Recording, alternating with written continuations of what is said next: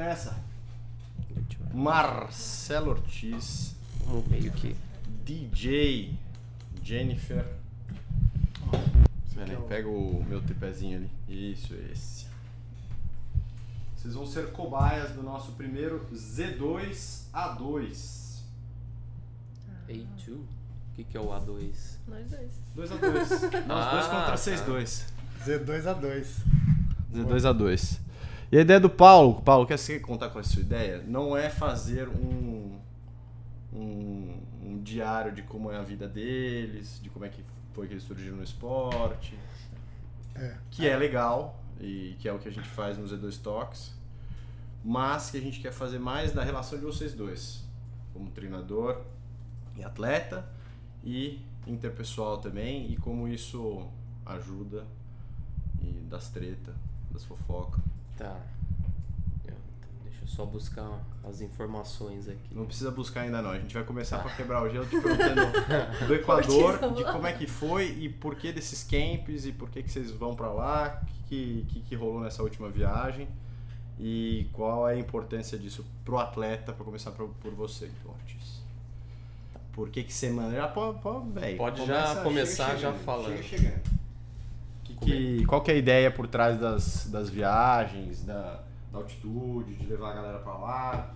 É, e como que, e assim, em termos de, de ciclo, né? Para quem é, não sabe de quando vão ser as provas dos atletas que estão lá com vocês, é, que, que isso beneficia? Se é é melhor mais perto ou mais longe das provas?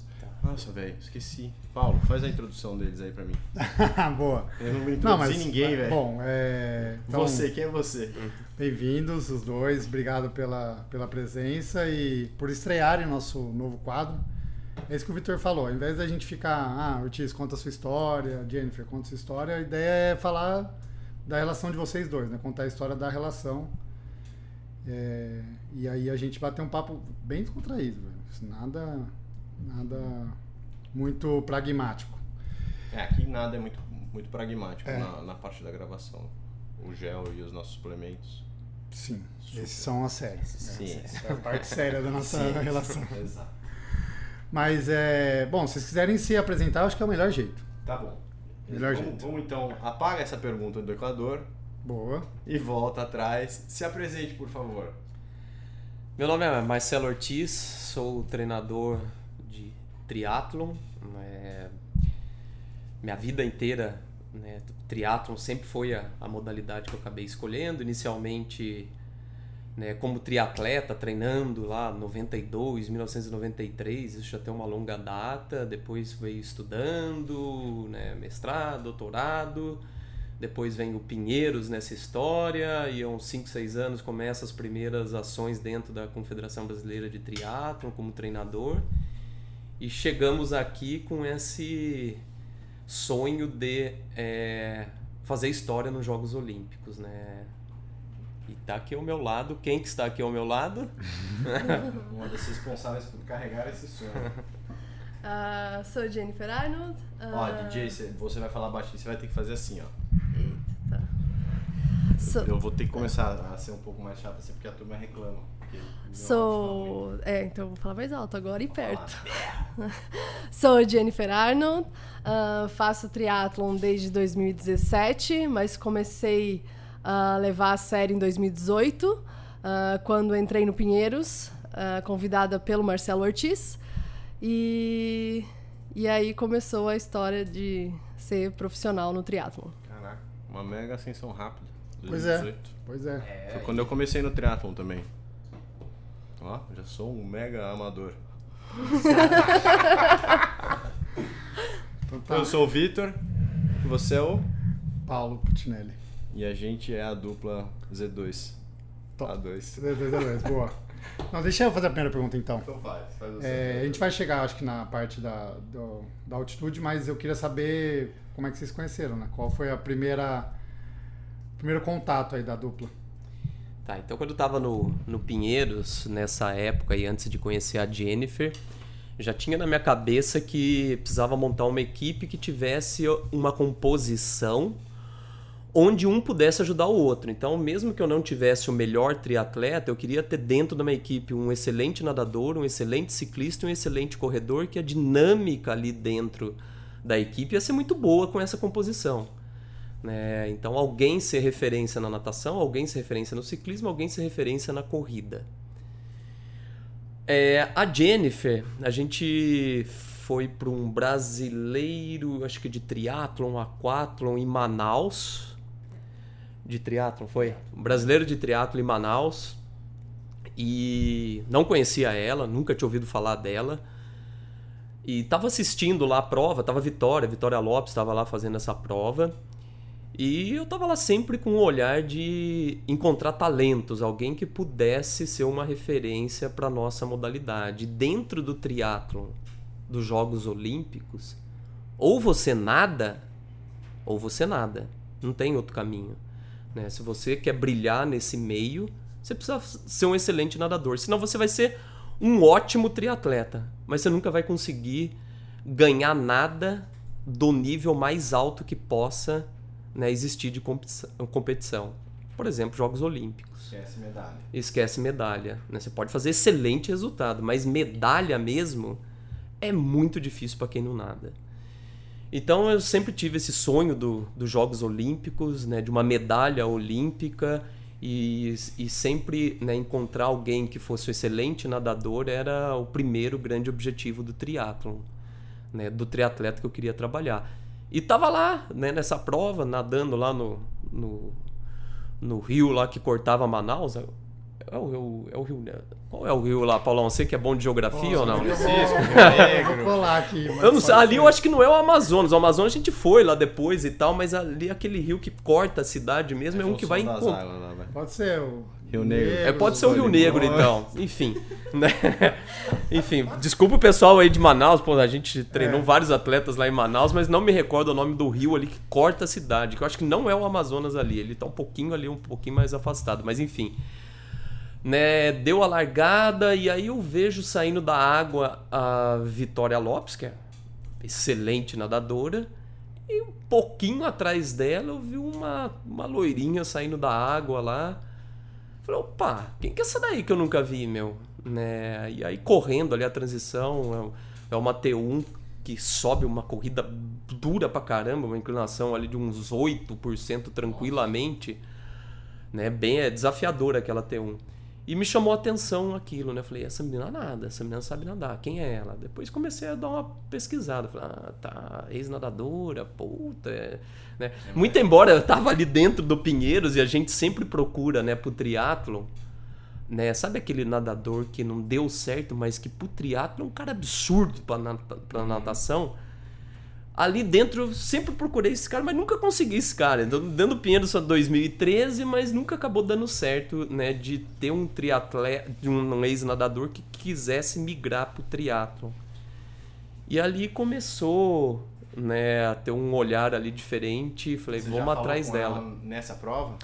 Eu acho que não, não falei com ela. Voltei para São Paulo, falei com o diretor meu lá do Pinheiros, o Fernando uhum. Fioravante. Aí o Fernando falou: opa, interessante, hein? Vamos ver, vamos ver se a gente consegue uma vaga aqui dentro do clube e tal, porque não, não é fácil entrar dentro da equipe do triatlon do clube. E aí até que conseguimos essa vaga. E aí fomos bater um papo lá com a DJ, né, DJ? Sim. Diz aí. Mas foram bater o papo com você aonde? Ah, o Ortiz. Na sua casa? Não, não. O Ortiz mandou uma mensagem no Facebook, eu lembro na é. Pedindo meu contato, meu WhatsApp. Você já sabia quem ele era? Conheci ali, não sabia. É. E foi muito, muito rápido, na verdade, porque eu acho que esse brasileiro aconteceu em outubro, não foi em é. novembro. É. E aí em dezembro ele entrou em contato comigo. E foi meu primeiro brasileiro. De 18 isso? 17. 17. 17. E foi meu primeiro brasileiro, minha primeira prova assim oficial do triatlon. É, eu nunca esperava.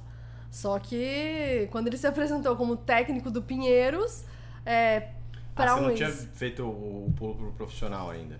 É, foi a primeira prova que Foi como profissional, você já Isso, é, não, larguei na elite, mas... É. E aí, como eu era ex-nadadora, receber um, uma ligação de um técnico do Pinheiros, nossa, eu já fiquei assim, você já mega animada. O Pinheiros? conhecia como a nadadora, mas não o clube, só a Sim. piscina mesmo. por- pelas competições de natação. Sim. E como é que você foi na prova? Ah, eu saí em segundo da água e pra mim já foi. Ali acabou a prova. Porque eu tinha ido pra lá pra sair na frente na água. Eu não sabia que ti- existia a Vitória Lopes que nadava um absurdo. Então eu lembro de, de levantar e ver um macaquinho feminino na minha frente. Eu falei, hã? Como assim? Eu tô saindo em segundo? E aí eu falei, nossa, não fiz o que eu tinha que fazer aqui, que era sair em primeiro. Que era o objetivo, né? E aí foi, a cada retorno eu perdi o primeiro. Eu, primeiro retorno, perdi o primeiro grupo. Segundo retorno, perdi o segundo grupo. E aí, terceiro retorno, eu me mantive no terceiro grupo. E acabei chegando em terceiro ainda no geral. E. E na Elite eu ganhei, mas a vitória era sub, né? Ah, tá. Então eu perdi pra Vitória e. Quem foi a outra que chegou na sua frente? Eu acho que foi a Luma. A Luma. Foi a Luma. Perfeito. Eu che- eu cheguei em quarto, perdi pra Gabriele também. Ah, ó. Ela me passou nos últimos 300 metros de corrida. É, A Gabi? a Gabi. Ei, a Gabi era youth, nem É, acho que devia ter uns júnior, 16 né? anos, A 17 Gabi é, talvez. devia ser bem... É, Gabi Lemes, né? Isso, aham. Foi.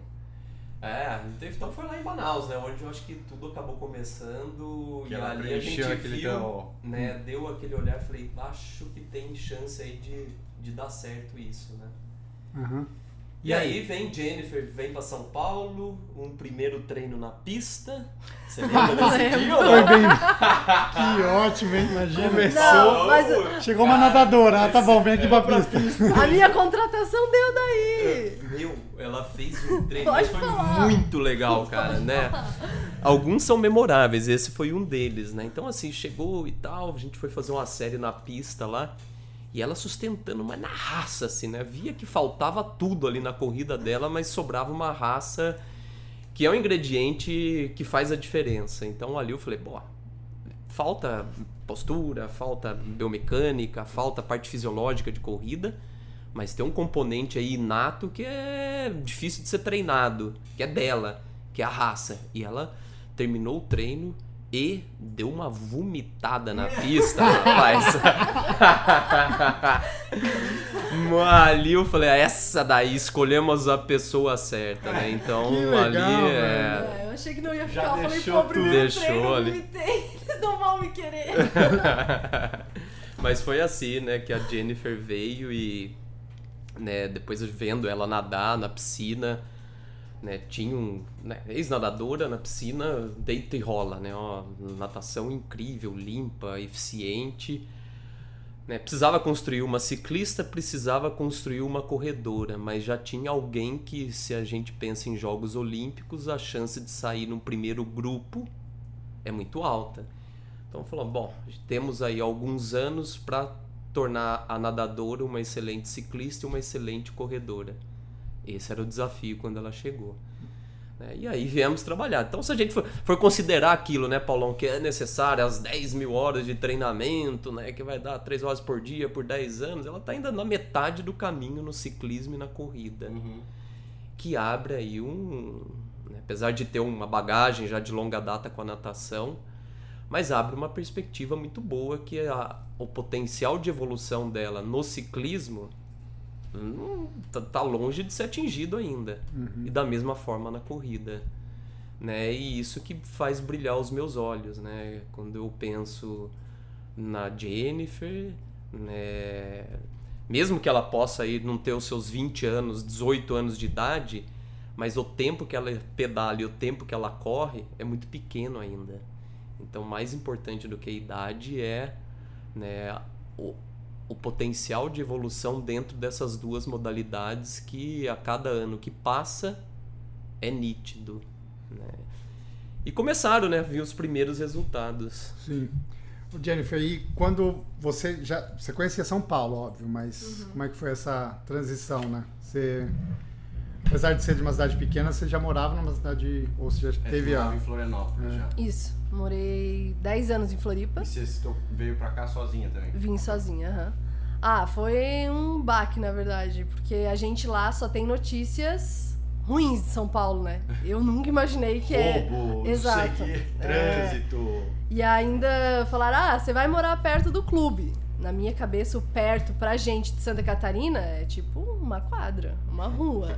E eu tô a 3,5 km e meio do clube. Isso não é perto. Eu tive que pegar ônibus no primeiro mês. E aí, eu pegar ônibus em São Paulo. Não, eu não olhava pro lado. Eu lembro que eu escondia tudo e ficava assim, tipo, toda contraída no ônibus. E. Enfim, foi um baque grande. Mas eu acabei gostando. Hoje eu digo que eu gosto de morar aqui. Eu me adaptei bem à facilidade das coisas. Ah, acho que atendimento, serviço, tudo aqui é não, não, não tem lugar para comparar. E acho que as coisas são mais fáceis aqui, acontecem mais rápido, né? Então isso isso me animou bastante. E mas o começo não não foi fácil não. Tinha aqueles perrengues é, de até pensar, "Ai, será que tô fazendo certo, né? Porque eu larguei tudo É, você tentar lá, de você novo. tá aqui desde então, você nunca Isso, voltou. não. Larguei lá e E pandemia, como é que foi? Pensou em. Porque o clube fechou? Como é que manteve tanto os treinos como a, parte de. Ah, não sei se vai ter Olimpíada, ciclo, pagamento dos atletas, o que a gente faz, não faz? Teve essa insegurança? Como é que foi isso? Ah, teve, ah, teve uma redução aí, né, de salário, que eu acho que todo atleta passou por isso. Ah, mas eu fiquei em Santa Catarina, fiquei em São Bento, meus pais moram no interior de Santa Catarina, então pra mim não foi tão difícil treinar, porque é uma cidade pequena e meus pais moram meio isolado assim. E tinha então- como nadar lá? É, aí eu tava nadando num rio que meu pai tem na casa, eu amarrava elástico na árvore e aí nadava com elástico no rio. Que legal. Ah, a época de inverno foi a pior, porque lá chega a zero, um grau. E aí essa era. Só sentia aqui no horário do meio-dia que o sol tava rachando de roupa de borracha. Mas você e não, você não diminuiu, não parou de treinar, você seguia falando com o Ortiz? A gente é? seguiu conversando, recebendo treino, deu uma diminuída, né? Caiu. um Sim, pouco. é, o clube fechou, né? O Pinheiros falou, não pode treinar aqui dentro e tal, então tá suspenso. Falei, bom, tá suspenso, então vamos, vamos tentar. Cada um acabou indo pra sua casa, a Jennifer foi lá pra Serra Catarinense, o Miguel foi pra Salto, o Bravo foi pra Juiz de Fora, enfim, cada um foi pra sua Sim. cidade. Mas ali pelo Training Peaks eu acabava né, planejando, então né, não estava vendo ali no dia a dia, mas estava analisando aquilo que estava sendo executado. E acabou dando super certo, porque evolu- evoluíram pra caramba também durante a pandemia, né? É, tinha. Né, quando vai acontecer Tóquio? Putz, Tóquio vai ser nessa data, não vai ser nessa outra data e tal. Mas como o ciclo olímpico para Tóquio começou muito antes e eles né, praticamente não participaram do início desse ciclo olímpico para Tóquio, é, não tinha quase chance de, de classificar para Tóquio. Né? Tóquio hum, teria que adiar mais um, um ano, dois anos para poder né, ter a chance de acabar participando. A gente sabia disso, né? mas a gente tinha ciência que em Paris 2024 ali é a nossa vez. Uhum. Né? Então, assim, quando a gente, né, tanto no treino da Jennifer quanto do Miguel, né, a gente olha muito pro macro, né, pro negócio do alto, assim. Né? Eu sei que eu poderia de- torná-la uma corredora até melhor antes, né? Mas talvez aí ia correr um risco de lesão grande e nesse processo, né, pensando em Paris e não pensando em outro objetivo anterior, pudesse ser, poderia ser não a melhor estratégia. Cara, isso é, uma, é uma visão muito é, importante e muito difícil pro atleta, assim, eu imagino. É. Pra você, eu, eu, eu falo porque eu agora me, me colocando como cobaia, mas numa escala menor, eu quase não escuto quando eu, por exemplo, quero evoluir rápido na corrida. Né? Coisa de atleta amador e não escuta o que o treinador fala, não, você precisa evoluir em tal velocidade porque você corre o risco de, de se machucar. Só que não, o cara quer fazer do jeito dele e faz e se machuca, que é o meu caso. E, e, consequ- e várias lesões seguidas. E o médico também não ajuda porque ele é meio fraco. Rapaz, você misturou quatro estados, você reclamou de todo mundo e o problema não é você. O problema o sou problema é o eu. seu treinador, é o seu Não, médico. sou eu, ah, cara. tá. Eu tô, tô com você. Ah. Então, eu imagino pra você, DJ, quando ele fala isso também, você fala, putz, mas eu quero chegar até a corrida e tal. Então é uma coisa de uma maturidade difícil de ter também, né? É, eu acho que quando eu tava aqui só em São Paulo treinando eu não tinha tanto, mas quando eu comecei a viajar com a seleção e aí ver o treino das outras pessoas, daí eu ficava nessa, porque o meu volume de corrida é absurdo menor do que de todos os outros. E aí ficava naquela, gente, eu corro muito pouco, eu corro muito pouco. E aí fica escutando também os outros falar, né? E aí isso me deixava bem na dúvida, mas acho que o importante confiar pro nesse sucesso processo. é confiar no treinador e eu acredito muito Faz toda a nisso. diferença. É. Eu queria saber disso um pouco, porque, assim, Jennifer, eu sei que você já teve vários técnicos ao longo da sua vida de natação. É, e como é que foi essa relação inicial com o Ortiz? Então, quando vocês começaram a treinar, e como é que tá agora essa relação, enfim, como é que é essa, essa comunicação de vocês? Acho que até para acho que isso serve para todo mundo que tá ouvindo a gente É são ouvir três falar. anos. Quatro, quantos anos? 18, é. São quatro, Quatro quase, né? anos. É, tá Quatro anos. quatro anos.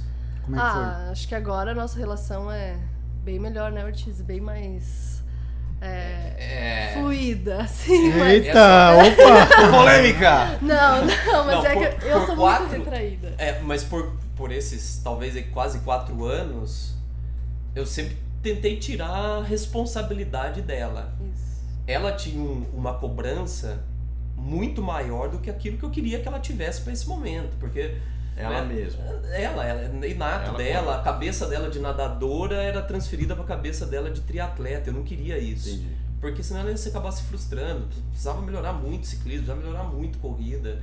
Né? Não ia ganhar provas né? achando que ia ganhar provas. Não ia, não ia acabar acontecendo esse processo. Então tinha que tirar essa, essa responsabilidade dela. E eu lembro, numa da- das vezes assim, né? Eu falei, meu, você precisa sorrir, você precisa levar esse processo leve. Tira esse peso das suas costas. Você não tá indo pra forca. Calma, meu. Né? Vai chegar um determinado momento que aí esse discurso vai se inverter. Que vai, é, ao invés de tentar colocar a Jennifer né, num ambiente leve, mesmo estando numa prova, uma WTS, né? Porque ela não vai ganhar uma WTS, não vai conseguir no resultado expressivo numa WTS, pelo menos é o que eu acabava imaginando. Então precisava ser prazeroso aquilo, não precisava associar aquilo com eu tô indo pra você enforcado aqui dentro, Uhum. você destruído aqui dentro. Não, e né, agora eu acho que o discurso começa a mudar um pouco, né? Já tem estrutura, já tem pedal, já tem. Exato. Então aí né, abre-se o ciclo olímpico daqui. Opa, três, quatro, quatro semanas estamos abrindo o ciclo olímpico, né? Final de maio. E aí, né, eu acho que ela vai sentir uma mudançazinha aí do Marcelo, né? Como que o Marcelo vai cobrar as coisas, né? Eu acho que ela- nesse camp ela já pode ser que sentiu algumas coisinhas, já sabe? O Marcelo, que sempre passava a mão na cabeça, já vai mudar um pouquinho, mas ela tem que ir entendendo que isso daí é- é- não A é quem- à toa que A quem muito é confiado, muito é cobrado. É, puxa, eu já ia mudar o discurso antes de você falar, eu ia dizer, nossa, eu tô. Quando eu cheguei, eu falei, gente, eu tenho o melhor técnico de natação, realmente. O meu técnico era muito é, agressivo, cobrador, e, enfim, quando eu cheguei no clube, pegar o Ortiz foi tipo. Como assim? Isso existe? Uma coisa assim mais leve, mais. Compreensível. É, é, compreensível. Isso foi bem totalmente diferente. Mudou da água pro vinho, assim. É, e eu acho que isso fez eu também me tornar uma atleta mais leve. Uhum. Eu acho que eu sempre fui uma atleta que me cobrei muito, como ele falou, na natação principalmente.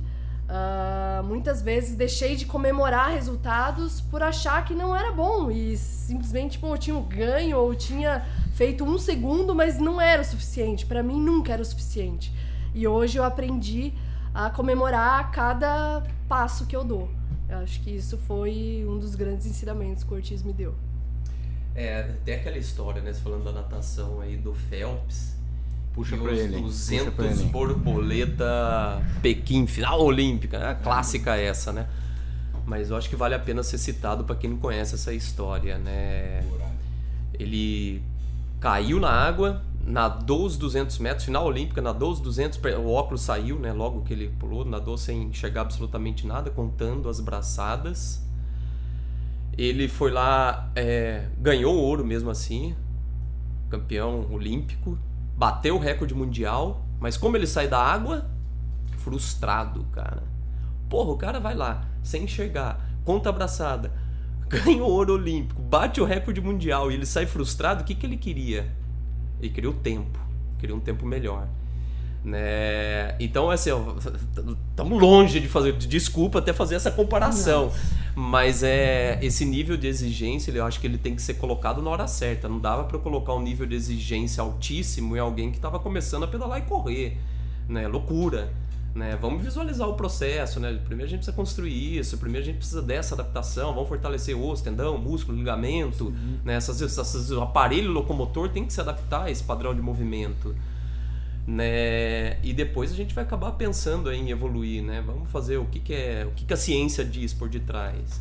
Ah, eu acho que assim, né, fazendo só um paralelo, a ciência vai até um certo ponto, a gente consegue responder muitas coisas, ajuda demais cresci dentro de um laboratório, né, dentro de mestrado e doutorado. Então, né, foi é, acaba fornecendo né, 90% daquilo que eu acredito. Mas tem um 10% aí que não tramita em artigo, que não tramita em livro, que não tramita em lugar nenhum. E que você que tem que construir essa sua, essa sua ciência. Hum. Né? E a gente está nesse processo agora, né? Estamos entendendo aí o que é eficiente para ela, o que não é, tendo dados, dados mesmo fisiológicos dela, né, coisas que a gente imaginava um cenário, né, ah, a ciência diz que acontece isso e quando você vai ver, você fala, meu Deus do céu, não tem nada a ver, cara. Né? E assim, muito, muito disso, Paulão, né, eu acho que esse meu olho abriu quando eu estava no, no training camp com os noruegueses que são os caras que mais talvez ali aplica a parte científica ao treinamento do triatlo. Tanto é que os caras dominaram todas as distâncias, cara. Os caras dominaram o triatlo independente da distância. Né, e ter ficado imerso lá com eles, com o fisiologista deles, com o treinador, o, o braço direito do treinador, o Ario, o Mikal, né, né, e aí tinha lá o Petro, que também é um canadense que do, tem duas medalhas olímpicas no triatlo como treinador.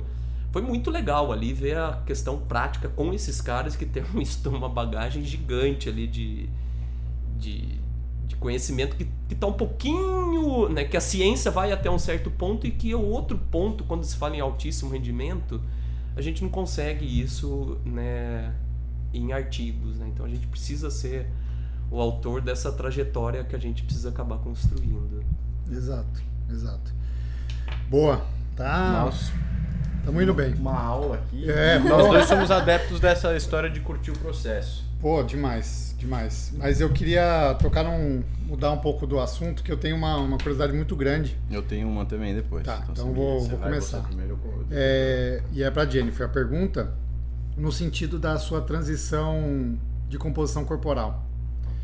De nadadora para triatleta como foi isso? Se mudou alguma coisa? O que mudou? Quando mudou? E como é que você reagiu a toda essa essa mudança? Você percebeu, né? Que horas que você percebeu que mudou? Assim que você fala, putz, nossa, tô aguentando mais isso, aguentando menos tipo, isso. De tudo, assim, óbvio. Tem a parte da, da composição corporal, mas assim, de treinos e de sensações dos treinos, porque fazer treinos de natação diários só pensando em natação é uma coisa. Agora, nadar para depois ir para pista ou o contrário, acho que tem algumas coisas aí que você experimentou pela primeira vez, né? Sim, uh, acho que no começo era mais cabeça, né? Tinha a questão de cansaço do treinamento, mas era assim uma coisa que eu não conseguia entender. Como que eu ia fazer uma pista e depois ia ter que ir lá e fazer um treino dia 3, um treino forte na natação. Isso na minha cabeça não entrava. E acabou que quando você escuta o tempo, não mudava quase nada, assim. E isso me deixava muito indignada, porque na natação, a cabeça de, de nadador é assim. Quanto mais descanso, melhor. Então, às vezes, tipo, ia para uma competição, não posso subir escada. Aí a gente vai pra uma competição de triatlon, a gente corre, a gente pedala, a gente nada, a gente faz tudo antes da prova. Isso pra mim acho que foi a maior mudança assim que eu que eu notei. Meu primeiro ano eu ficava não, não é possível. É, acho que eu fiz a vida inteira as coisas erradas na natação. e em questão do corpo, acho que mudou no segundo ano foi uma, a maior mudança assim na natação. Eu sempre tive tipo de 49 a 51 quilos. Eu nunca saí desse padrão. E aí eu ganhei uns 5, 6 quilos no triatlon, que também no começo ficava meio difícil de entender, porque eu treino mais, como que eu tô mais pesada, né? Treino muito mais e tô mais pesada. Mas aí acho que questão massa magra aí, a perna também mudou muito. É, antes eu era muito mais forte na parte superior e hoje eu sou na parte inferior.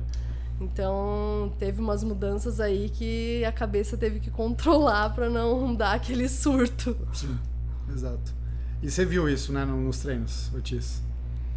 Eu não sabia que era tantos quilos assim, não, essa diferença. Viu? Vamos ter que rever isso aí. 6 quilos? DJ do céu! É. É, mas, mas, assim, lógico, a gente acaba observando no dia a dia ali, né? Puxa Sempre que. Né, de uma forma né, sempre muito educada, a gente procura lá falar, não, a prova vai se aproximar, queremos o brigadeiro. hein? te ver um pouquinho mais leve, né? Vai ser importante para evolução dessa assim corrida pra e você, tal. hein, Alô, Gustavo. Cícero, ele falou isso ontem. Falei isso ontem pra ela na Alô, pista, é verdade. Falou pra você perder né? Mas é, é- é essa coisa de estar alinhando, né? Eu acho que essa é uma particularidade da, né? Que eu acho que é super importante a gente compartilhar essas histórias, mas a DJ tá um tempo, né, sem menstruar.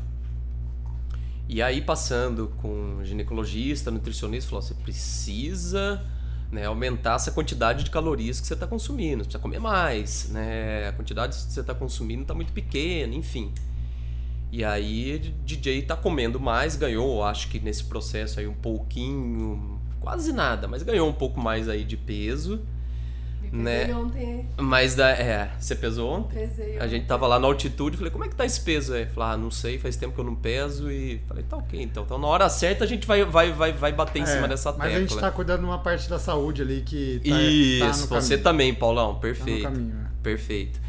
Mas é. é- então a- eu não tô cobrando nada disso daí. Até faltando um mês para a primeira grande prova dela desse ciclo olímpico. Porque ali, né, é, eu acho que esporte de alto rendimento não é saudável, não é. A gente não busca saúde no esporte de alto rendimento. A gente busca performance. O que né, vai ser mais importante para ela, né? Ela talvez voltar a menstruar, mas mais pesada ou ela, né, Segurar o peso. é, segura esse peso, talvez não menstrue, mas acaba tendo um resultado melhor na prova. Então, né, então a gente tem que achar esse, esse equilíbrio, né? Então agora ela tá né, nessa fase de seguir muito mais as recomendações de médico, nutricionista. E até a hora que a gente vê, falou: Meu Deus do céu, agora é a data limite para começar a inverter esse processo, porque precisamos perder peso para ela correr um pouco melhor. É, e essa é a ideia Um da pouco gente... não, correr muito melhor, né? Essa é a né? ideia da gente estar em comunicação sempre. né? Isso. Tipo, dá pra, pra aceder um pouco de um lado e É. a gente buscar mais saúde É e tentar possível, voltar. Doc? Sim, claro. Claro. E É tem que ser, possível. né? Mas eu brinquei com a Jennifer, que é bem engraçado, que ela, quando eu tava, entrou em amenorré, né, parou de menstruar, eu falei, olha, eu já ouvi essa história dentro desse clube com o Ortiz. E aí, quando voltou a menstruar, na verdade nem voltou, teve, foi a Bia que É, engravidou. engravidou, é. Eu falei, aí eu até falei, alô, Mauro! Vou falar, Mauro. Pelo amor de Deus, ele foi no meio do ciclo olímpico do Rio. né? Exatamente isso. Então, um recado Ah, aqui ela para. fez, então. Não. Não, tava. Mas ela tava. Ela, ela tava. Tava- querendo participar do. Tava, sim, sim. Tava na corrida Mas ali. Isso é olímpica. traumatizante por isso, porque uma das Exato. primeiras conversas, quando a gente sentou pra ele, falou: Ó, a gente vai tentar o ciclo olímpico, foi. A primeira coisa que eu vou te pedir, você não pode engravidar. É, não, você É. quer isso. É. Então, É. os seus planos têm que Exato. ser esses, é. Eu lembro de uma conversa minha Porque dele e do depois que Fernando. engravida, a prioridade muda, né? Que esse foi o ponto-chave. A primeira coisa que eles É, falaram não, era pelo pra amor de cuidar Deus, ó, disso. nunca se esqueça disso, viu? Tá. Nunca se esqueça. Teve que falar com a outra metade da relação também. Mauro, pelo amor de Deus, Mauro. Boa, boa. De- deixa eu engatar já essa. Caramba, meu. Não, foi mal. Tá tô- fominha, velho. É só meu agora. Mas eu queria exatamente tocar nesse ponto, assim, nessa virada de chave do ciclo olímpico, sabe? Que pra mim foi muito, muito legal, assim. Ah, óbvio, sempre tem. Desde que ela chegou no clube, eu acho que tem a ideia dela participar de um ciclo, do- de um ciclo olímpico ou participar de uma Olimpíada, mas me parece que talvez no final do ano passado, ou algum momento, ela falou: Meu, agora a gente vai focar e a Jennifer é a nossa principal aposta Sim. pra, É, pro... Exato, tipo, e teve até um- uma, uma campanha pra comprar uma bike nova. Olha, não, a Jennifer é Paris. Como é que foi isso? Quanto foi isso? E foi uma reunião, pelo jeito, então? É, eu acho que. Quer comentar aí, DJ? É, que a É. conversa acho que foi antes do ano passado. né? Isso, essa é a história, eu acho que toda, Paulão, né, que deu uma virada de chave, teve uma, uma Copa do Mundo em Karlovy Vary, na República Tcheca. Que tava duas medalhistas olímpicas, né? Depois, né, ganharam né, Tóquio, né? Flora Duff e a Kate Zaferes, americana, tava na prova, as duas, e mais um bando de atleta brilhante, cara, né, nessa World Cup na República Tcheca.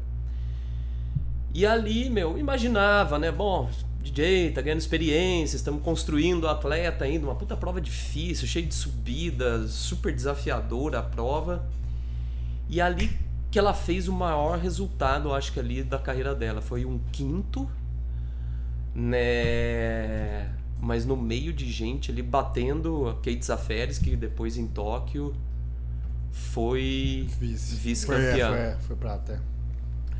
Então ali eu falei, cara, acho que a coisa está acontecendo antes daquilo que eu podia imaginar. Não esperava um resultado desse, né? Quem sabe ainda Tóquio pode ser algo que né, venha acontecer. Só que o processo de classificação do triatlo não é numa única prova. É uma construção de provas. Isso. No final, antes de Tóquio, sem dúvida nenhuma, ela estava pronta para fazer os Jogos Olímpicos, mas não tinha pontuação para estar presente ali nos Jogos Olímpicos. Né? E, eu, e a questão ali, você comentou da, da bike, né? Quer comentar aí, DJ? Então, assim, um, né? teve uma Copa, uma outra Copa do Mundo no México. Tava assistindo a Copa do Mundo, né? Passou na, na TV e tal, né? E aí algumas pessoas falaram, cara, desculpa me intrometer, mas o Fabinho Carvalho foi um deles que até me, me, me, me mandou mensagem, falou, porra, Ortiz, caramba, cara, essa bike dela não dá, meu. Deu a hora, cara. Essa posição do selim dela não sai do lugar. Cara, tá baixo esse selim dela. não- Aí eu falei, Fabinho, a bike dela não sobe o selim, cara. É Ó, mesmo? É, não sobe o selim. É uma Tava bike do, travada? é uma bike do Pinheiros de veio oxidada. de 8, 9 anos que foi comprada pelo clube, uma bicicleta bacana, tudo. Mas de 9 anos atrás, e que oxidou aquele selim, e que quem usou a sua bike, nossa, nem lembro de quem que era atleta, passou de uma atleta, passou para outra e que chegou na Jennifer. Caramba. E travou você. E aí foi, travou e não cons- ninguém conseguia mudar a posição daquele selim, meu. Falou, ó, vai quebrar o quadro isso daqui, né? Então, é isso daí. Falou, cara, porra, meu, a gente tá no altíssimo nível, com uma bike que eu não aproveito a minha extensão do quadril, né? O torque que eu posso ser gerado poderia ser muito maior se ela tivesse numa posição correta. Né? Então deu a hora, meu. E a gente tentou isso né, lá dentro do Pinheiros e tal, não conseguimos. Né, né, tentou, quase deu certo com uma das marcas, mas foi super frustrante, né? Na hora, não, vai dar certo, vai dar certo, vai dar certo, mas daí acabaram optando em, em, em dar uma bicicleta para uma outra atleta né, amador e tal. E foi uma frustração, cara, isso, mas uma Nossa, frustração. com isso aí. É. Mas é Que um dia se eu cheguei na pista de atletismo, assim, depois que soube por rede social e tal, putz, é, uma bike não veio pra mim, foi parar pra uma outra pessoa e tal, né? Enfim.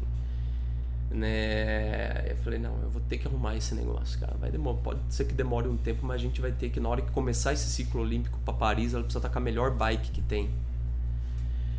E aí veio os Jogos Olímpicos, é, dentro do grupo lá da BR Sports, assessoria que eu, que eu treino lá, né? eu falei, eu acho que agora é o momento de falar disso daí, meu. Falou passando, a BR Sports é uma das maiores do Brasil de triatlo. É, valeu, valeu, Vitão. E. Z2, né, meu? É, Z2, né, meu? É, Z2. tamo junto. Fazer a propaganda. Você elogiou pra fazer a sua. Ai, que vergonha. Tem que ser bom pra todo mundo, né? Lógico. E ali nasceu uma, alguém, eu, né, eu plantei uma semente ali, falei, meu, cara, a gente tá falando aqui dentro do grupo, que bacana e tal, mas a gente, pra alguém chegar lá e brilhar e conquistar uma medalha olímpica, é tanta dificuldade, cara. Né? E às vezes são pequenas ações que vocês estão loucos pra ajudar, né? Então eu vou contar um exemplo aqui que tá acontecendo. Cara, na hora ali, eu escrevi ali no grupo, Aí um cara falou: Meu, vamos fazer uma vaquinha, cara. Eu quero ajudar e tem aí mais de 200 pessoas dispostas a ajudar. Animal. E ali tem um bando de gente de cara que é presidente de empresa, diretor de empresa, cara que é daqui, do marketing, é jornalista, não sei o que, enfim. Formou aquela corrente do bem e, e a Trek, né, fazendo a propaganda Claro. aqui, né? A Visual Bike, cara, Exato. foi brilhante, meu. Os caras falaram, não, estamos juntos, conta com a gente. Primeiro ano, você quer contar aí, né? Fala um pouco você aí, ô DJ, o que, que foi? Essa parte eu fico emocionada. Daí É, o mas negócio só pra- que você fala. Acho que, meu, era a Jennifer também, né? Porque eu acho que isso é um pouco dela, né? Da atleta. De ser uma pessoa do bem, uma pessoa É. que todo mundo olhou e falou, nossa, não, meu, todo mundo gosta. e- Sim. Não dá pra alguém andar com uma bicicleta com você ali embaixo querendo os Jogos Olímpicos, cara. Exato. É, não, não tem como, meu. Exato. Então, aí veio a Trek, né? E aí fizeram um negócio muito legal. Foi sensacional. Né? O primeiro ano deram essa bike pra ela, devolve daqui um ano. Né? Aí, segundo ano, sobe um degrau no grupo, aí entra um Dura Ace com a mesma bike, né? Mas uma bike zero de novo. E no terceiro ano, né, a mais top de todas as treks vai para ela para fazer o- os Jogos Olímpicos e aí ela fica com a bike definitiva para ela, enfim. Né? Então vai ficar trocando de bike a cada ano até chegar na mais top que vai ser 2024 em Paris. Né? Então, assim, uma preocupação a menos para a gente né, poder construir aí esse, esse projeto olímpico. Isso. Sua vez. É isso Tô esperando a sua, a sua interpretação de tudo isso. Não, eu. É... Na época eu lembro que eu fiquei muito. Muito assustada com a proporção que tomou, porque foi tudo muito rápido, né, Ortiz? É, foi assim, o Ortiz me avisou, duas horas depois a vaquinha tava correndo, já tava dinheiro que eu não esperava, e três dias depois já tava, tipo, quase batendo a meta. E aí vem pra São Paulo, porque isso eu tava em Santa Catarina. Aí vem pra São Paulo, tem reunião com a Visual e foi assim uma coisa, uma, uma bola de neve que eu chorava todo dia porque não conseguia aguentar e não imaginava que tantas pessoas E iam ajudar. E outros patrocinadores Isso, também né? entraram no jogo, né? Cita aí, poxa, né? Foi assim uma bola, uma corrente do Na bem, época, meu. quem que daí acabou entrando junto? Foi a Trek, a Visual. A Trek, a Visual, a Puma, que já a tá. Puma já foi nessa época? Foi na época também Legal. que a gente fechou. Ah, A Cafeine Army eu já tinha. E Veio a E a- 1 logo. veio a, é, a um 1 e a pouquinho Z2. depois. E aí veio Agora. a Z2 também, né? É que a gente demorou pra nascer. É. A 1 veio junto com a preso na Z2 minha agora esse ano. É. Mas agora a gente tá, acho que assim, mais tranquilo pra focar única e exclusivamente naquilo que interessa, que é ser o mais eficiente possível aí no treinamento, recuperação, né? Sem pensar em, ah, putz, tá faltando isso, Uhum. sabe? Né? Não dá pra você ir pra uns Jogos Olímpicos, falar, né, entrando na prova, falar, putz, minha bike é Imagina. é pior do que a dos outros, cara. Não, essa sensação não pode ter, meu. Ela precisa entrar falando, cara, eu tenho Comentei isso ontem ah, no clube. É, perguntaram, ah, e aí a bike, como é que foi na prova? Eu falei, ah, eu acho que o principal, um dos principais pontos é ter confiança.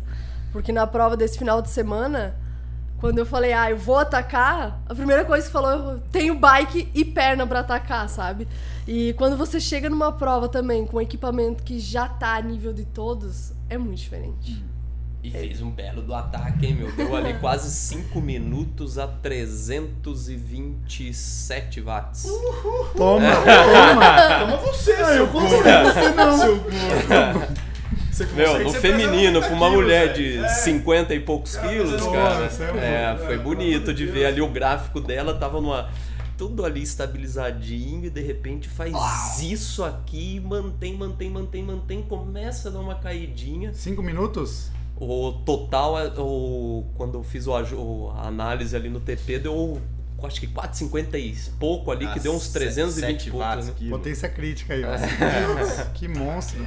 Foi, cara, foi, foi bonito o ataque ali, viu, meu? Foi uma bela de uma tá. potência ali Que gerada. orgulho. Trema Flora Duff. Sua vez agora de perguntar. Ah, eu sou, eu sou polêmico, cara. Eu queria. Minha pergunta pro Ortiz aqui.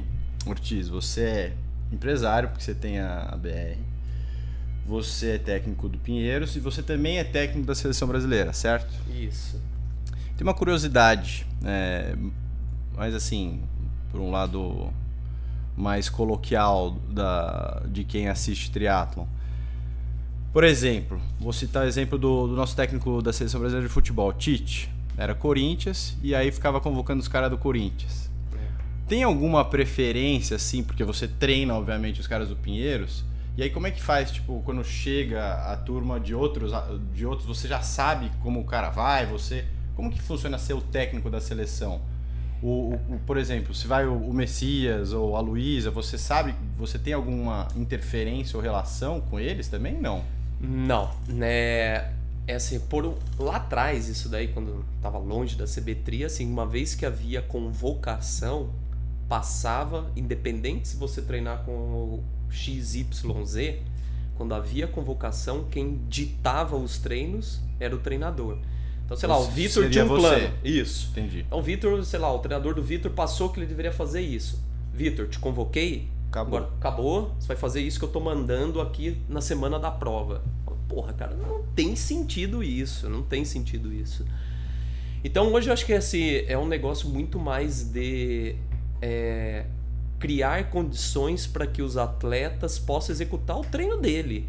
Então o Mas treinador do tá Messias. fazendo, por exemplo? Não, a gente ainda não teve ainda nenhuma con- convocação de tava todo mundo junto, mas assim, né, vamos falar aí de Tóquio, né? Então o Braz que estava lá à frente, a maior parte das provas, o Eduardo Braz estava na frente da seleção.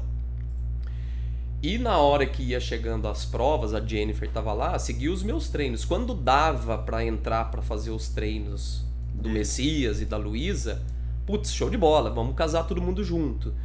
Mas daí eu falava, putz, esse aqui não dá, meu. Esse aqui eu quero que seja nesse formato. Aí beleza, respeitava, falava, não, tá ok, Miguel e Jennifer vai fazer isso e o Messias e a Luísa vai acabar fazendo. Que tem que ser assim, né? Não tem sentido eu tá criando um, um um- um plano, né? Pra que na hora do vamos ver ele tem um determinado formato, aí ele, com a cabeça dele, que pensa diferente da minha, querer fazer um outro formato. Não, eu entendo, mas assim, em termos É. de metodologia, você, não- você não. Eu sei lá, né? Aí já pensando num mundo mais utópico. Eu acho que seria. O que que você acha, Paulo? Mais legal o Ortiz olhar todos os atletas uma vez convocados ou classificados? Não, Não, eu- tem. É, é que assim, não tem como. A não ser que, por exemplo, e esse é o ponto, né? Por exemplo, a Noruega, que o, o Ortiz citou. É, do Noruega, por exemplo. Isso. É, então. É. O, o o cenário ideal É. talvez seria a gente ter condições e fomento governamental a ponto de, De criar uma, seleção brasileira, uma equipe aí chamada clube, Seleção Brasileira. entendi. E aí eles treinarem o ano inteiro juntos, junto. Aí sim. esse é o cenário ideal. É. Você tem um ponto que é o da seleção brasileira de Exatamente. né? Tipo, que é o que os noruegueses fa- fazem, né? Né? O Blumenfeld, o Iden, o Storms, né? Os três masculinos. Depois tem outros lá também, caras que vão acabar aparecendo aí nesse próximo ciclo olímpico. E eles treinam juntos, né? E ficam rodando a Europa ali, fazendo camp, Serra Nevada, né? Aí vai pra. Eles gostam muito de Serra Nevada na Espanha, mas eles estão sempre ali juntos, né? Um único treinador, o Ariel, e aí tem o braço direito, o Mikal, que é o irmão do Hidden, né? Aí E tem o agora cara- tem o Sanders também, né? Mas, então, tem o mas Sanders. o, o legal é que assim, é os noruegueses, eles Na maior Mas parte é- do ano eles não, não ficam na Noruega, né? Não, não. Eles moram em Bergen, cara. Bergen chove 220 dias por ano.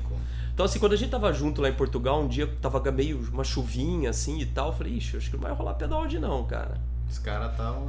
O Iden chegou pra. Eu falei, e aí, vai ter e tal. O Iden chegou e falou: Nós vivemos em Bergen. Ele que me falou isso. Lá chove 220 dias por ano. Né? O que tá acontecendo aqui pra gente é muito mais comum do que a gente ver um céu azul. Né? Céu azul é raro ver. Né? Eles moram em Bergen. Mas atualmente passam cada vez menos tempo em Bergen e mais tempo Pra visitar, em né? outros locais. É. Mas assim, eu acho que isso até a Jennifer pode falar, porque agora é, para ela, para treinar com outras mulheres, fica muito bom, né? Tipo, quando você tá. Uma possibilidade de ter alguém. que Acaba que você. Agora, no No Pinheiros. Pinheiros você é a única, a única mulher. Sou a única mulher. Atualmente, Eu E acho aí, que. e eu aí não- você não tem muito parâmetro pra, sei lá, alguém que é melhor que você na bike. Pra Exato. tentar buscar.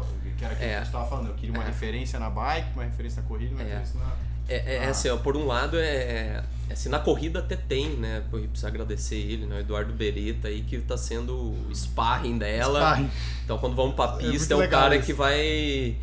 que dá a dinâmica ali, né, do treino pra ela. Falou, ó, vai o primeiro tiro aí, vamos passar os mil, dos dois mil pra três, vinte, alguma coisinha, e você sustenta isso e DJ cola nele aí.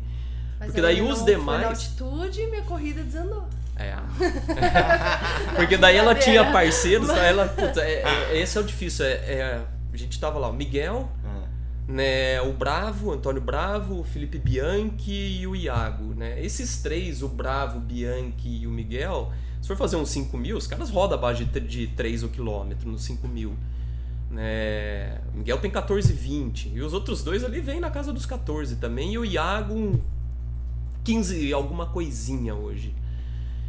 Né? Então fica uma lacuna grande aí pra corrida dela, né? Então fala, porra, caramba, meu, né? Seria ideal se tivesse nesse grupo alguém ali com 16 ali pra tá puxando ela. É algo que a gente pensa também assim, né? Porra, né? Se tivesse alguém, pode ser homem, pode ser mu- mulher é difícil, né? Mas assim, um homem que talvez não fosse tão bom pra não fosse dar nenhum grande resultado, mas pra evolução dela podia ser alguém né, super importante.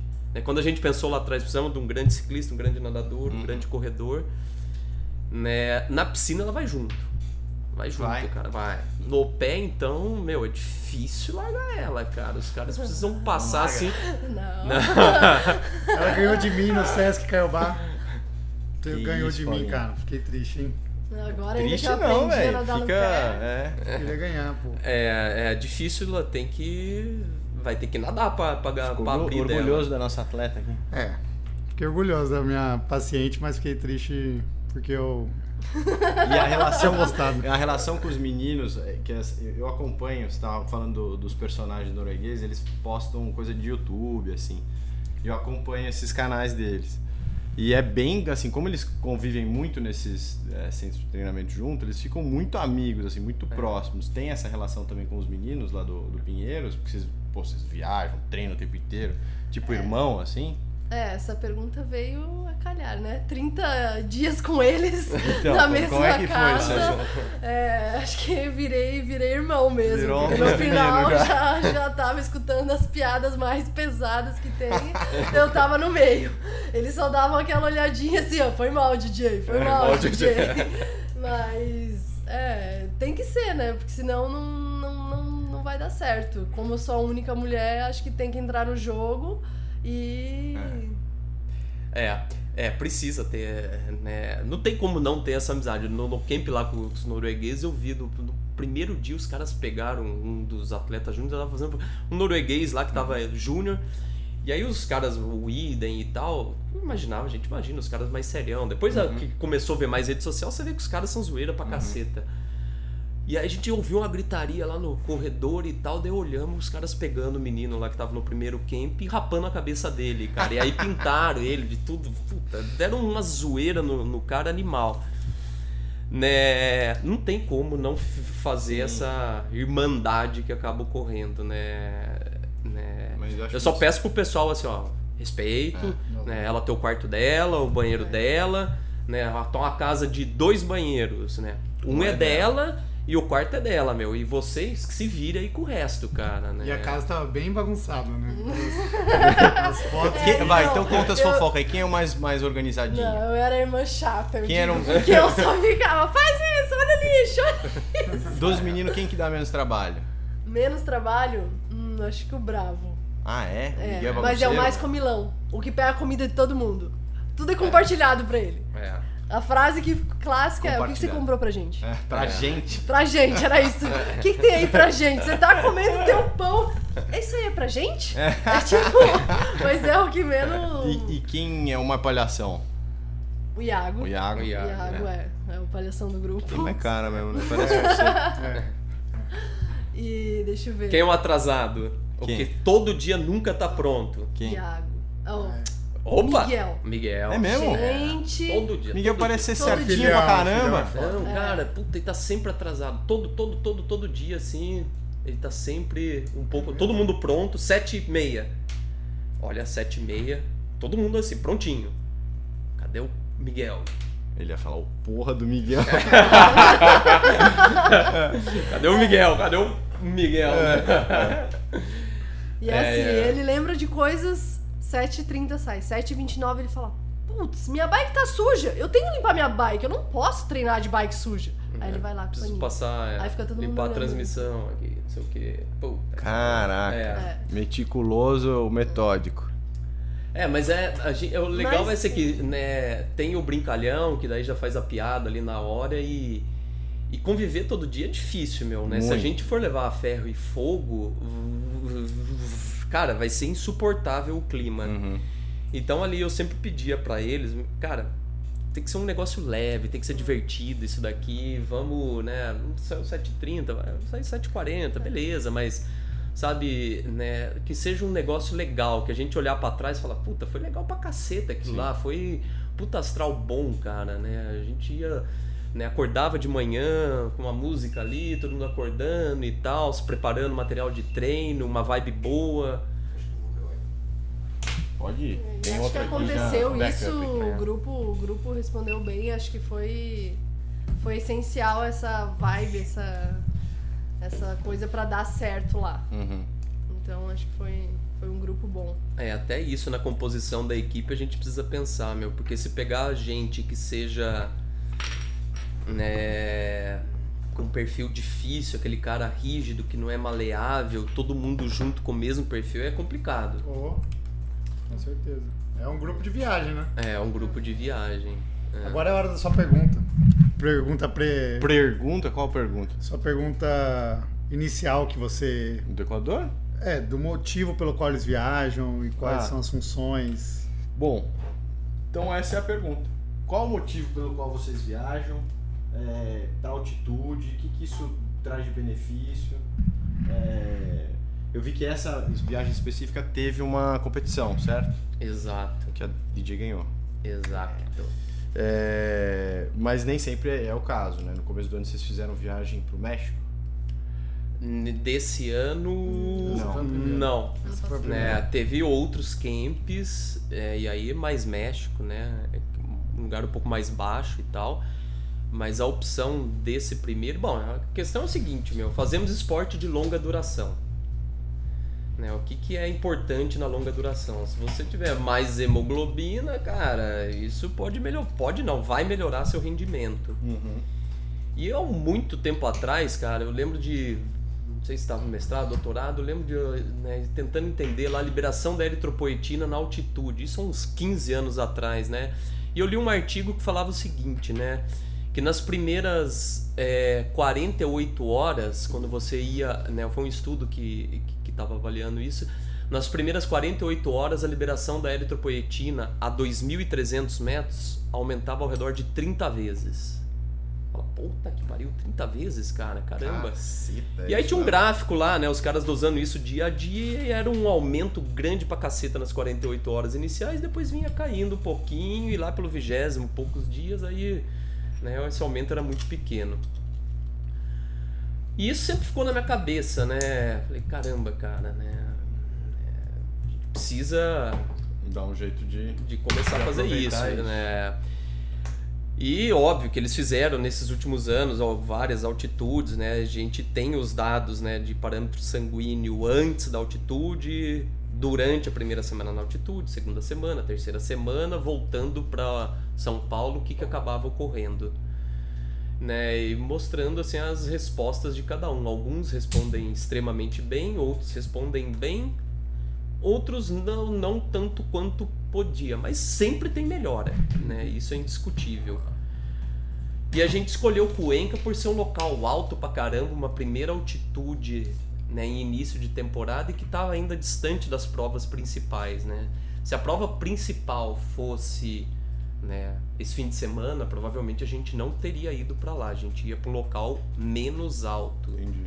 Porque lá a gente dormia ao redor de 2.700, 2.000, ao redor disso, né? Mas todo treino assim que saía para correr, cara, era 2.900, 3.000, 3.100, né? Pedalar de fim Sente de semana, do quê? 4.000. Sente? Sente. 4 mil, 4 mil. Pô, Cara, é, é- é muito difícil. É difícil manter. O problema de fazer altitude em local assim é que a intensidade não dá pra ser mantida. Né? Então, putz, eles têm prova sprint, né? A maior parte são as provas mais curtas. Né? Então tem que ser um pouco distante, né? Que dê tempo de sair da altitude, vir pro local mais baixo, trabalhar essa intensidade que faltou na altitude para poder chegar bem na hora que estiver competindo. Mas a sensação quando desce é boa, viu? É. É, boa. A competição tá aí pra falar.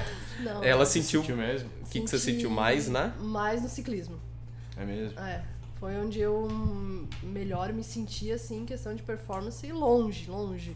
Então eu vou passar uma semana Então. no mercador antes de Floripa agora. Mas esse é o ponto, né? Eu acho que tem dois pontos principais na, na fala do Ortiz que são extremamente relevantes.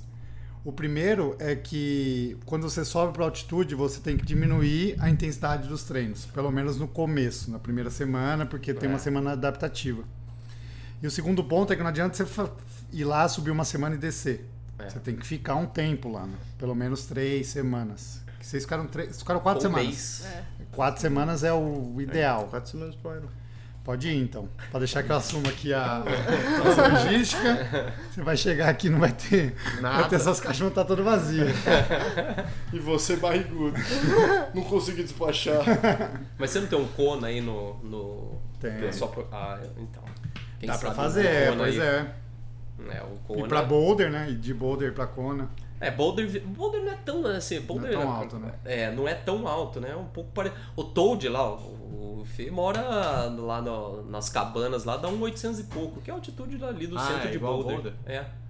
É É, muito o- parecido. É. que Boulder daí você tem a opção de subir subir e mais. escalonar muito mais, O né? legal de Boulder é que dá pra dormir. Dá pra dormir alto e treinar baixo. É. né?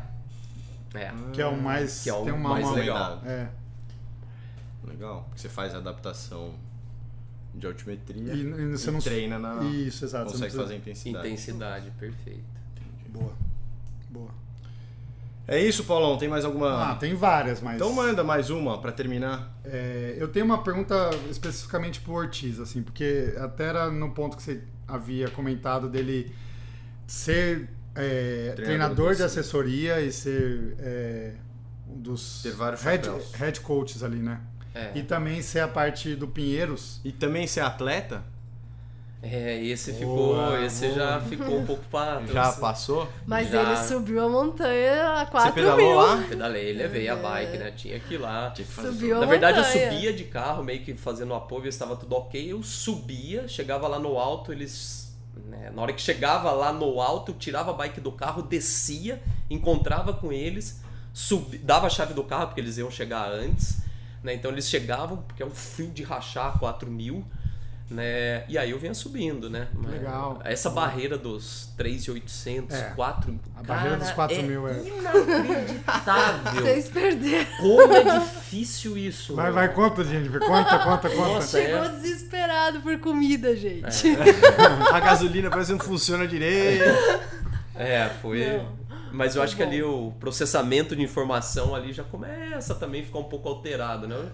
Né? Eles falam, pô, cara, você chegou ali, você tava meio fora de si, meu. Eu escolhi, eu escolhi, caramba, É? cadê a comida? Cadê a comida? Calma, meu.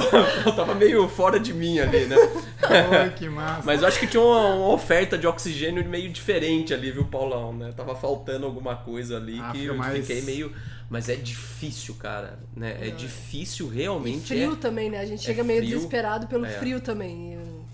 Alta montanha. 4 mil já começa a ser alta montanha, né?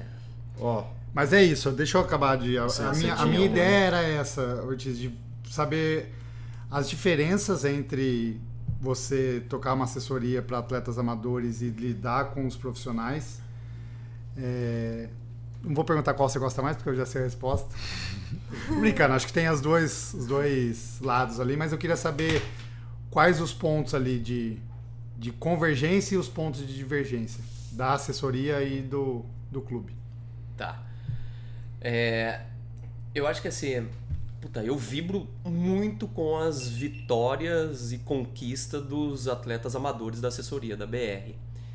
Né? E tem cara ali muito bom, cara. Muito bom. Mas é um cara que trabalha, é um cara que tem família, que tem filho, que, que, ama e é apaixonado por treinar. Como equilibrar esse cara, né? Fazer o treino mais inteligente possível para esse cara e que quer, por exemplo, classificar para um Kona da vida, para um Mundial de 70.3. É difícil essa equação, né, Paulão? Então a gente precisa né, vir com inteligência, porque ele não tem o tempo disponível que a DJ tem para treinar. Né? Tem um comecinho da manhã, na madruga, e tem talvez alguma coisa ali na hora do almoço para treinar, mas tem ali metas né, muito ousadas. Então, por exemplo, né, classificar pra Kona hoje, é um- cara, é muito difícil, meu. Pô, Cada obrigado. vez mais assim as pessoas valorizam um pouco mais. é, Mas- mas cada vez mais precisa mas- treinar como característica de profissional, Mas né? quando O você Vitor- pegou vaga era mais fácil. Ah, viu? Eu falei. Só faz a, a minha. A galera não gostar de mim. Então, Não, é né, isso, tá, o nível tá muito alto, né? é muito alto, cara, muito alto, né? Cada vez mais para fazer esses atletas classificar, precisa ter um modelo de treinamento inteligente que com duração vai se aproximando do profissional, não tem jeito. Senão não classifica, meu, né? E precisa ficar muito alinhar essas expectativas com eles, né? Porque tem gente que tá disposta ou tem como ter condição de ter o tempo. É, E o tempo pro triatlo é o maior ativo. é. Porque você, com o tempo, você consegue vencer várias né, deficiências que você tem, sei lá, na bicicleta, na natação e tal, e, e É. ficar um atleta competitivo. É. Pode até não ser o melhor atleta, porque né, é muito difícil, tem várias outras coisas envolvidas, mas É, é, e assim, eu, né, nessa, nessa questão aí, eu acho que assim, dentro lá da assessoria a gente formou um time performance, que é o grupo, tem lá uns 20, acho que são uns 28 atletas. vamos perguntar. Quem tá na 30, 34 lá da, da performance? Olha como você é 34, competitivo, cara. Meu, vamos lá, né? Bom, Paparelli tem tá? O Renanzinho, o Renan é Paparelli. forte, velho. Forte pra caramba. É, Renanzinho, tem o, o 30, 34, acho que tem o Rubio, puta, o cara que falou, hoje no Ibira, tava lá cedinho no Ibira e falou, meu, fiz o, um, o nadei os 3 e 800, deu é, 46, um, 46 e 10, acho que dá um 14 cada 100 isso daí. O cara que tem uma natação também fodida, cara. Quem é? Ricardo Rubio. Ah, Né? Tem o Zé Domingo. O Zé, o Zé agora virou 40, 44. Mas o Zé, por exemplo, esse fim de semana, lá no, no 73, ele correu os últimos 5K, foi a melhor corrida, os últimos 5K, a melhor corrida da prova. Ele correu os últimos 5K com 3,28 de pace. Os últimos 3 km da meia maratona com 3,22 de pace. Que isso, velho. Rapaz. Cara, É né? igual o Bruno Matheus me passando lá no meio. Foi isso aí. Isso, velho. Coisa É. absurda. Ele foi super controlado no começo e tal, né? Assim, foi uma prova pensando no Ironman Floripa. Então falou, bom, vamos lá, vamos fazer em 70.3, mas com foco em Floripa. E na do Paulinho, na 35, 39? Uh, essa daí a gente tá precisando de gente, viu, meu? Na 35, 39. Nossa, Eu tô pensando bem, aqui quem é da BR que. Não, ó, a gente tem tem, sim. tem aí 34, tem, algum, tem alguns ali, 35, 39. Tem um primo meu lá que é bom, que é o Marcão, Castelo Branco. É, mas aí é, 45. Marcão 49. agora já tá mais tiozão, 50, né? 54. Já tá mais que tiozão. É, E mas ele dá é- trabalho o Marcão, hein, ele meu? é exterra, né? É, ah, joga dos dois, vai pro Xterra, vai pro. Vai ganha o que quiser, velho. Castelo Branco, velho. Tá de sacanagem? É. Da família. Boa. E aí, dentro desse grupo ali do, do, do performance, né, a gente também tem o fa né, tentar fazer com que eles treinem juntos. Eu acho que isso é super importante, né, né? Super importante. Dentro do que a gente estava falando da, da ideia da Jennifer. É. De arrumar uma. Estamos à procura, então, o, de uma atleta para treinar no Pinheiros. Vamos buscar, vamos ajudar vamos buscar, o Ortiz aí, nessa. Então, ó, nessa Pô, você não tem um 5K aí para 16, um pedalzão é. aí, uns 320 watts aí por uns 7 minutos? Ah, mas eu não consigo treinar é, 3 horas da tarde, não, é. 3 horas da tarde? Não é isso. A que horas você foi pedalar hoje, DJ? 5 e meia da manhã. Opa, aí. É. É. Que a gente é, é meio mole, mas dá. dá... a gente é meio mole. Mas assim, não é, normalmente não é 5 e meia, é que hoje, esporadicamente, foi um 5 e meia. Mas eu acho que uma mulher seria diferente, né? Ou pra você. Eu acho, eu, eu acho que treinar com uma, assim, uma pessoa que esteja disputando a mesma coisa que você te dá um fogo a mais. É, eu isso, falo é, porque eu tenho um grupinho, um grupinho de zoeira que chama Só Cabota. E todo mundo quer Kona. E, e, aí todo mundo tá meio que na mesma categoria tal, e um tá mais forte na bike, um tá mais forte na corrida, e aí você fica sempre buscando para falar, putz, o cara treinou mais hoje. O cara fez aquilo. Não, concordo. Eu acho que a, a, gente fica mais mordida, né? É. Que dá mais treta mulher com mulher, né? Fica aquelas picuinhas, enfim, é, mas é. Fazer a treta saudável. É, é, é mas eu acho que esse fogo a mais acontece mesmo. Uh, mas eu gosto de treinar com os meninos, eu faço força, acho que. Não. Acho que igual, assim. Eu gosto, me sinto bem treinando com eles, até porque daí não tem essa. É, essa, já adaptou também. É, já adaptei. Mas confesso que acho que o meu maior período de evolução foi quando eu treinei nesses camps com a Luísa. Porque aí realmente era buscar estar com ela o tempo todo, porque eu sabia que ali tinha uma referência real, né? Então é. faz diferença, assim. Concordo. a corrida dela tá braba, hein? Tá. É. A corrida da Luizinha tá forte. E. A Jennifer também tá. É, vamos deixar o segredo da, da DJ quieta aqui, porque ela ganhou o Equador. E a gente vai. vamos chegar a Paris voane.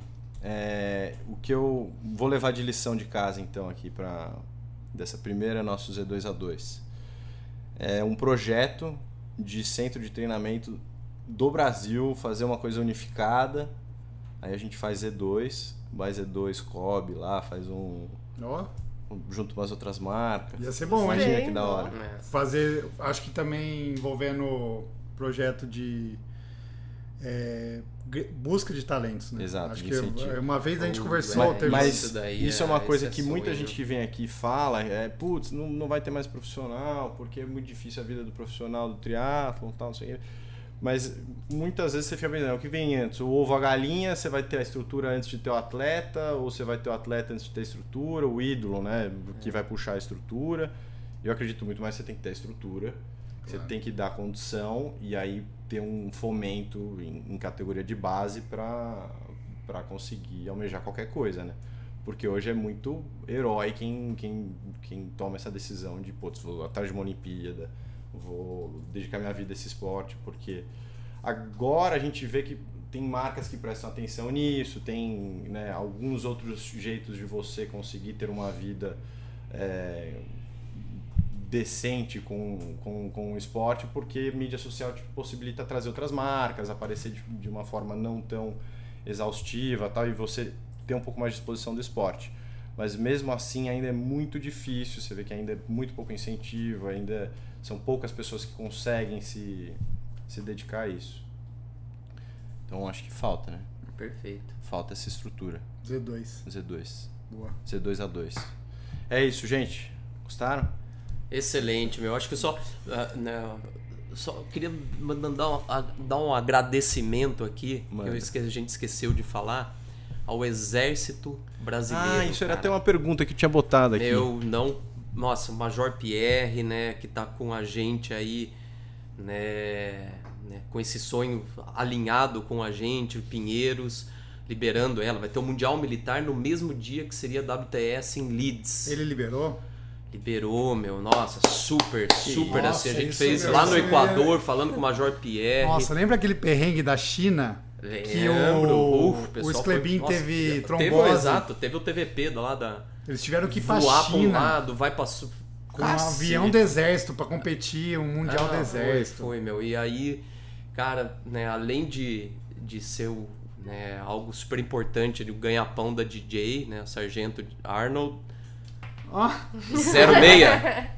Zero É a 06. 06. É a 06. Não é 06, no exército é 06. Zero meio. Paguei muito por falar 06. A 06, então muitíssimo obrigado aí ao Exército Brasileiro por estar junto com a gente, né? né? A gente vai poder brilhar juntos e, e comemorar muito juntos em Paris 2024. Que legal.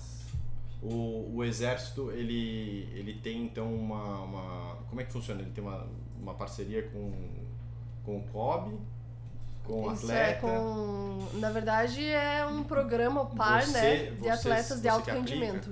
Oi? Você que aplica ou eles que te, que te convocam? Como é que funciona? Não, é por edital. Tá. Edital, tem que se inscrever no edital, aí você faz a seleção e você entra como qualquer outro militar, né? É igual, só que o processo vem por resultados, né? Entendi. E aí a gente faz parte do PAR, que chama o Programa de Atletas de Alto Rendimento do Exército, que tem o intuito nos Jogos Militares. Entendi. E aí, esse ano acabou que eles concederam aí essa liberação É, pra foi- gente. Foi, foi super importante. Que é uma coisa pra eles que é muito importante Sim, e é. eles acabaram Super. nos ajudando, Entendendo. abrindo mão É. pra gente também buscar esses pontos olímpicos aí. Então, Da, do Pinheiros, é, você e o, e o Miguel fazem parte do programa ou todos? E o Bravo e também. o Bravo também. também. Isso.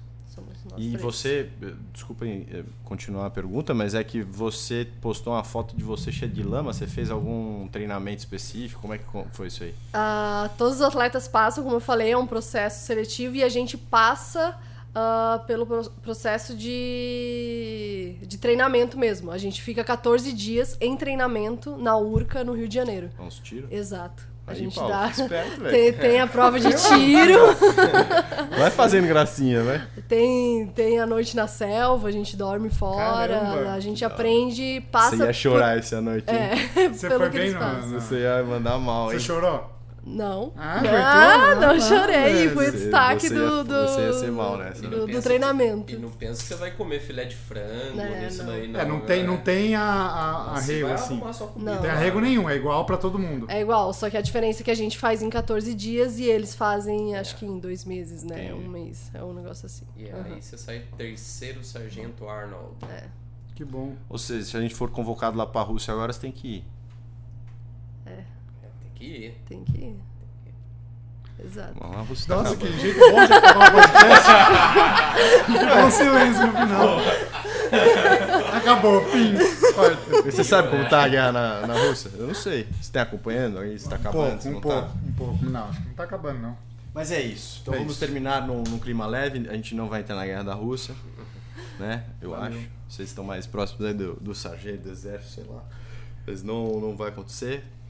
E o, o clima que a gente vai terminar então é que a gente vai vai botar isso como meta da, da Z2 a longo prazo da Ó, gente. gostei. E eu- uma a meta isso. a médio prazo, acho que é entrevistá-los é, em março, Campeões de- em março de de, Paris. 24, pré pré pré Pra Paris. pré Paris, para saber aí do, Não, vai, dos vai rolar muita coisa antes, porque Paris tá longe, né?